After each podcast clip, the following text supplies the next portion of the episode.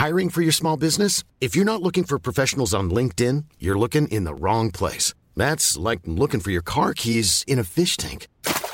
LinkedIn helps you hire professionals you can't find anywhere else, even those who aren't actively searching for a new job but might be open to the perfect role. In a given month, over 70% of LinkedIn users don't even visit other leading job sites. So start looking in the right place. With LinkedIn, you can hire professionals like a professional. Post your free job on linkedin.com slash people today.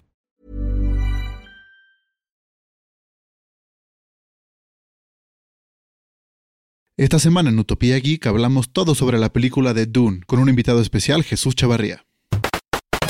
Dale play y comienza un nuevo nivel de Utopía Geek.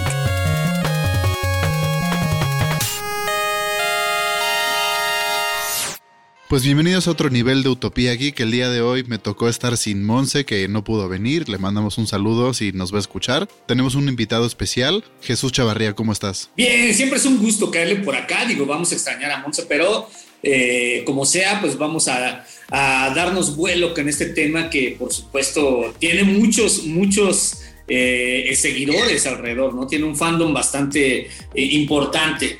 Sí, desde los libros y ahorita la película, la verdad es que sí fue un exitazo. ¿A ti qué tal te pareció? ¿Te gustó la película? Sí, no, la verdad es que yo debo decir que, que a mí eh, siendo un enamorado de, de la saga de, de, Dune desde hace más de 20 años que tuve oportunidad de, de, leerla, que la descubrí, debo decir que me, que me dejó en lo personal muy satisfecho. ¿no? Lo, la, el tipo de adaptación que, que, propuso el director me parece que es, es muy digno con respecto a lo que es la obra original. Digo, más allá de que además a mí me parece que es una muy buena película, ¿no? de, que ya a la hora de entrar en el análisis y demás, creo que, que, se trata de una adaptación eh, muy, muy cuidada y que además, eh, no, sobre todo tiene su favor que no arruina la experiencia para aquellos que, que a partir de la película se metan a leer los libros o, eh, o aquellos que ya leyeron los libros, vieron la película, ahora vayan a, a revisitarlos. Me parece que, que, tiene eso, sobre todo esa virtud, que, que, no te lo arruina, sino al contrario, te enriquece la experiencia.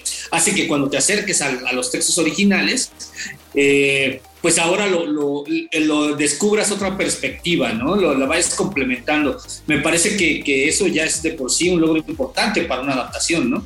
Sí, no, y además de que sea una buena adaptación, siento que, o sea, justo como dijiste que la película está muy bien lograda, o sea, to todo lo que hicieron con las tomas están perfectas. Yo fui a verla, tuve la oportunidad de IMAX y la verdad me quedé feliz con todo como estuvo. El sonido está súper bien hecho, la música de Hans Zimmer, todos los actores que estuvieron lo hicieron muy bien. O sea, siento que, o sea, además de ser una buena representación, es una buena película por su parte.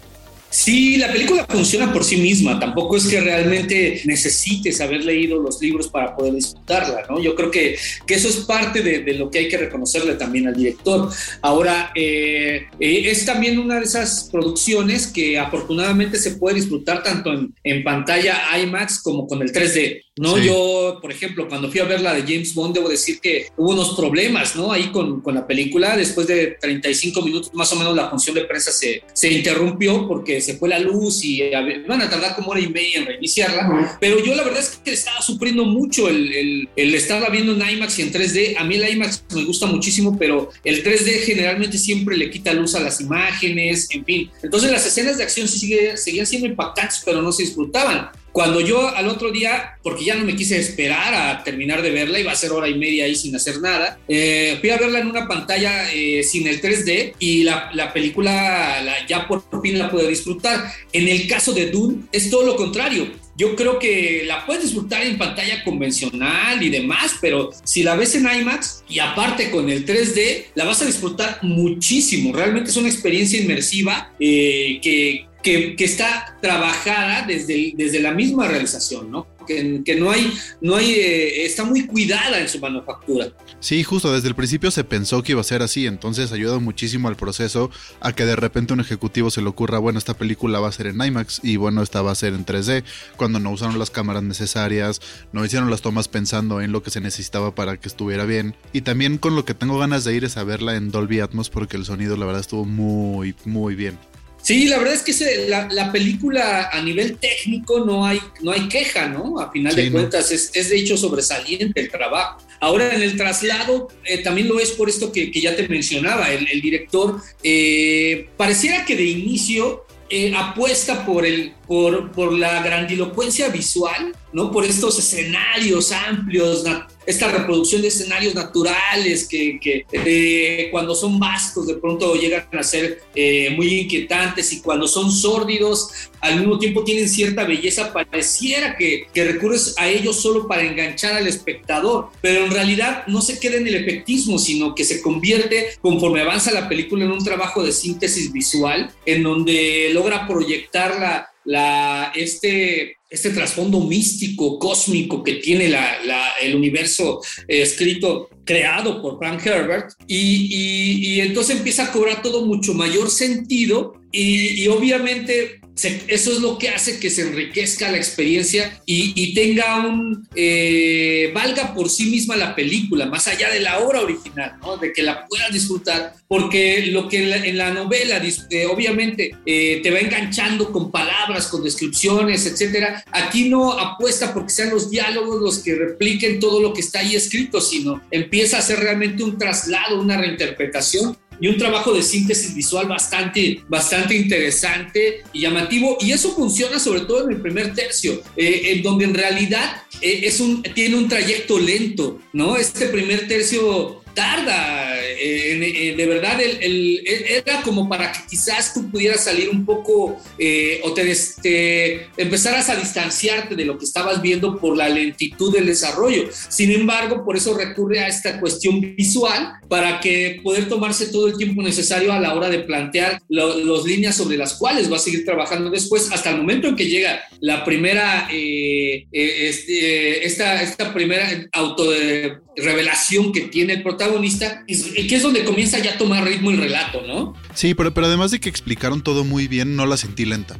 O sea, porque hay muchas películas en donde sí enseñan como todo el paisaje y después una toma de. Pero, y la sientes como muy lenta. Está. Siento que por más que explicaron todo muy bien y fue una película muy como bien lograda visualmente, iba, o sea, con el paso que tenía que llevar, tampoco muy rápido que se saltaran cosas, iba como al paso que tenía que ir. Y aparte escuché una entrevista con los diseñadores de sonido de la película y dijeron que el director les dijo, no se vayan por como lo más extra, o sea, que no suene como más fuerte y como en Hollywood ya sabes siempre que si es este una pistola le meten 14 cosas de fondo para que suene como un cañón. Les dijeron, imagínense que estamos en Arrakis y que esto es un documental. ¿Cómo suena ese mundo que no existe? ¿Cómo va a sonar? Entonces siento que eso como que te mete mucho más en la historia y no sientes como que es tanto como la película que quise, o sea, como que te metes a la historia y la sientes de verdad, ¿no?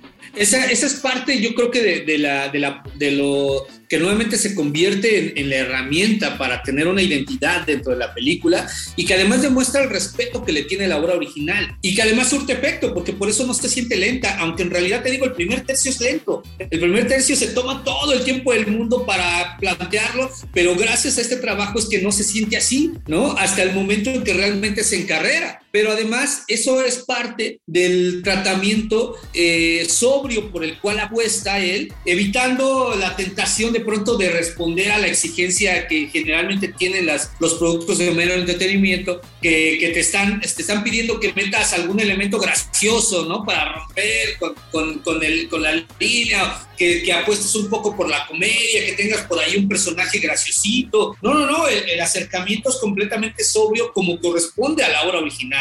Entonces, por supuesto, estamos hablando de un, de un director que, que, sabía, entendía la esencia, ¿no? Y se acercó con muchísimo respeto y, y en este caso el resultado, pues ahí está, por eso, por eso es tan bueno. I'm Sandra, and I'm just the professional your small business was looking for. But you didn't hire me because you didn't use LinkedIn jobs. LinkedIn has professionals you can't find anywhere else, including those who aren't actively looking for a new job, but might be open to the perfect role, like me. In a given month, over 70% of LinkedIn users don't visit other leading job sites. So if you're not looking on LinkedIn, you'll miss out on great candidates like Sandra. Start hiring professionals like a professional. Post your free job on linkedin.com/people today. Ryan Reynolds here from Mint Mobile. With the price of just about everything going up during inflation, we thought we'd bring our prices down. So to help us, we brought in a reverse auctioneer, which is apparently a thing. Mint Mobile unlimited premium wireless. Ready to get 30, 30, bit to get 30, bit to get 20, 20, 20, bit to get 20, 20, bit to get 15, 15, 15, 15 just 15 bucks a month. So, Give it a try at mintmobile.com slash switch. $45 upfront for three months plus taxes and fees. Promo for new customers for limited time. Unlimited more than 40 gigabytes per month. Slows. Full terms at mintmobile.com.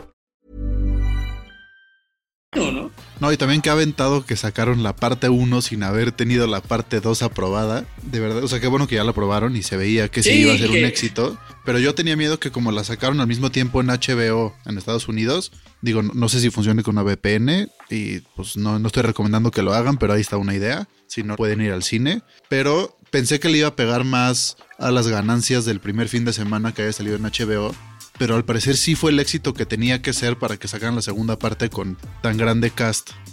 Sí, aparte, bueno, ahorita que mencionas al cast, es bien importante porque no se trató solo de incluir actores de gran cartel, sino los actores que eran convenientes para interpretar al personaje según la visión que él tenía. Y, y entonces no se trata de que digas es Javier Bardem haciendo A, ¿no? Sino es el personaje realmente. Ahora, pues sí, la verdad es que era un riesgo, todos lo sabíamos que Warner había había dicho, ¿no? Pues solo si le va bien en taquilla, vamos por la que sigue. Y era un riesgo enorme porque la película solo toma el 50% del libro. No por eso se siente un tanto anticlimática, obviamente, porque pues no está el relato completo, ¿no? Apenas llega a, a la primera mitad y al conflicto, y el conflicto principal apenas se va a comenzar a desarrollar a fondo y demás.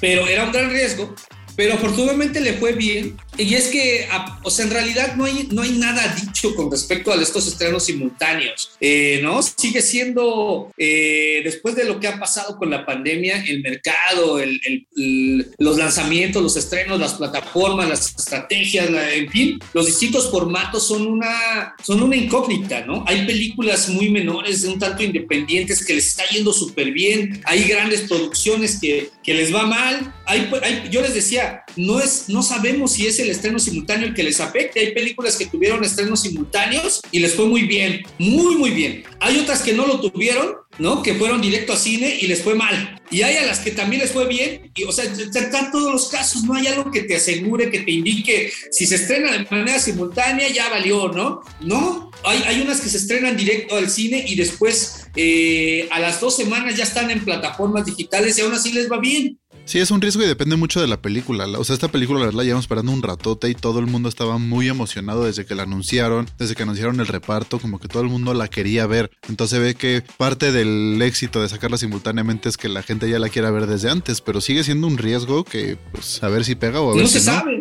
no se sabe. Yo como les decía, los formatos de distribución y, y y los formatos de, estreno eh, se tienen que reinventar y estamos en eso, ¿no? Lo de los, los estrenos simultáneos, Disney lo venía planteando desde hace dos años. Ya, a mí me parece que es muy conveniente, de hecho, precisamente para, para dar un golpe certero a la, piratería, ¿no? Me parece que, como yo les decía, la gente que le gusta ir al cine va a seguir yendo al cine, aunque les pongas la película en la plataforma. ¿Tú crees que alguien que, que va a ver Eternals, que quiere ver Eternals, no va a ir a verla al cine solo porque la va a tener el sábado ya en su plataforma digital? Pues claro Sí. que no. No, y aparte la ¿No? voy a ir a ver el, el estreno de medianoche, ni siquiera en... Exacto. ¿No? Los que van a ver las películas al cine van a seguir viéndolas en el cine aunque se las pongas en una plataforma.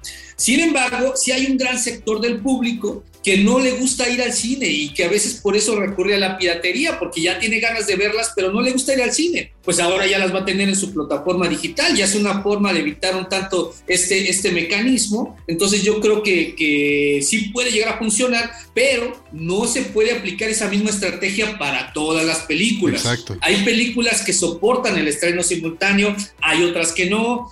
Eso tendrá que irse estudiando y es lo que pasa con Doom, ¿no? Había, había que pensarlo. Y también depende cómo sea el estreno, porque en el caso de Dune salió directo en HBO, donde si ya tienes, pues, o sea, ya lo tienes contratado, ya lo tienes y ya la puedes ver. También funciona mucho el estreno simultáneo, por ejemplo, con la de Black Widow, que salió con un costo extra. Entonces sí hay gente que no quiere ir al cine, pero dice, bueno, pues lo que me costaría ir al cine me cuesta rentarla en mi casa, la ver en mi casa, y no pasa nada. Y desde ahí recaudan, sobre todo si no están seguros de qué tanto van a recaudar en taquilla o no. Esa puede ser una buena estrategia como para ver si recaudan Sí. o no. Aparte está el rollo de que, de que aquellos, aquellos que les gustan mucho este tipo de películas, las van a ir a ver al cine y después las van a pagar en la plataforma para verla en su casa. Sí. ¿no? O sea, ¿no? Es, entonces, claro que hay películas a las que tal vez no les podría funcionar, creo yo. Hay películas más de corte independiente que, que no podrían eh, ser este mismo estreno, pero eh, sí podrían llegar a la, a, a la, gran pantalla y después a las dos, tres semanas ya estar en, con un pago extra en la plataforma digital hay formas, ¿no? Yo les decía, por ejemplo, la película de Ya no estoy aquí. Si esa película no se hubiera estrenado directamente a, Netflix y, durante estas circunstancias que hemos estado viviendo, te apuesto que se estrena en el cine y hubiera pasado sin pena ni gloria, ¿no? Porque por el tipo de perfil que tiene, por, el avasallamiento que hay de, productos comerciales, entonces hay algunas que les conviene cierto tipo de estrenos, el que es simultáneo, el que es parte y parte, el que, el que solo es en el cine, el que, o sea, hay, habrá que estudiarlo mucho pero creo que en el caso de Dune funcionó. Sí. ¿No? Ahí está, ahí está la prueba. No, y al final, o sea, una compañía como Disney, como Warner, como Sony van a tener mucho más dinero para meter a que la gente vea los anuncios y todo a una, una creación como semi-independiente que no van a tener tanto presupuesto. Sí, aparte tomemos en cuenta que la gente que, que, yo les decía, se les olvida que el gran, el mayor porcentaje de la gente que, que va al cine va sin saber qué película va a ver generalmente es, de nos vemos en el cine y ahí decidimos qué ver, a ver qué hay, ¿no? A ver, chécate qué horario hay disponible ahorita. Y van sin saber, o sea, es el, la gente que le gusta el cine es porque lo, lo, va a ver, quiere verlas en pantalla grande, independientemente que se las pongas en una plataforma, quiere verlas en pantalla grande. O por la experiencia social, ¿no? Porque es una forma de reunirse. Yo, yo la verdad es que lo he comentado muchas veces yo me la paso yendo al cine porque es mi trabajo, me la paso toda la semana yendo al cine. Pero entonces cuando yo me reúno con mis amigos o cosas, muchas veces era de, ¿qué hacemos? Pues vamos al cine. Obviamente el que menos tiene ya ganas de, de, ese, de ir al cine en esas reuniones soy yo porque yo lo que quiero es convivir con ellos. Pero para ellos representa un vínculo de convivencia. Un, no, no importa qué películas, pues vamos al cine, ¿no? Entonces nos olvida eso y entonces pues ya no importa si se las pusiste en una plataforma, la gente la va a ver en el cine, ¿no? Sí, y no, no sé si te pasó lo mismo que a mí que viendo la película, la, la voz de Josh Brolin, cada que la escuchaba, pensaba, o sea, escuchaba a Thanos. Ya como que sí, hice la conexión bueno, y ya no la puedo soltar. Es complicado luego cuando un personaje te engancha tanto con, con el actor, ¿no? Pero en este caso creo que, que Dune logra una, una eh, un, un elenco, conjugar un elenco en donde saca muy bien provecho de cada uno, uno de ellos en favor del personaje que interpretan, ¿no? Y los cambios que hace con respecto a la obra original que los tiene son en favor de aprovechar las posibilidades cinematográficas, ¿no? Sí, sí, se ve que justo todos, o sea, todas las personas que estuvieron actuando estuvieron pensadas para y no fue como, bueno, vámonos a jalar otro nombre más grande. Entonces sí, eso al sí, final ayuda vamos al a ajustar. producto. Yo creo que sí te da el personaje, ¿no? Sí. A, veces eso. Tráetelo a él y, y él, él, nos va a servir para potenciar en taquilla. Aunque no nos da tanto el personaje, pues lo trabajamos, ¿no? Entonces, no creo que en este caso sí fue porque él, él sabía, el director sabía eh, que le iban a aportar en el personaje, ¿no? Y es un enamorado del proyecto, a final de cuentas. Sí, bueno, pues aquí les dejamos la recomendación. Si no la han visto, no sé qué están haciendo, vayan a verla, por favor. Y bueno, Jesús, muchísimas gracias por venir, como siempre. No, al contrario, amigo. Siempre es un gusto caerle por acá. Ahora no estuvo este Mon, pero, pero ya sabes que, que por acá yo siempre que me inviten, con mucho gusto le caigo. Y creo que la plática se puso buena, ¿no? Sí, claro que sí. Y bueno, ya saben, nos escuchamos el próximo lunes en otro nivel de Utopía Geek. Adiós. Vámonos.